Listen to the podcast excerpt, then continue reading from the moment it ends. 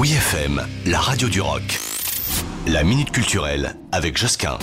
Le centre Georges Pompidou à Paris rend hommage à une icône du féminisme, à savoir la peintre américaine Alice Neal. Figure majeure de l'art nord-américain, Alice Neal a tout au long de sa vie peint les marginaux.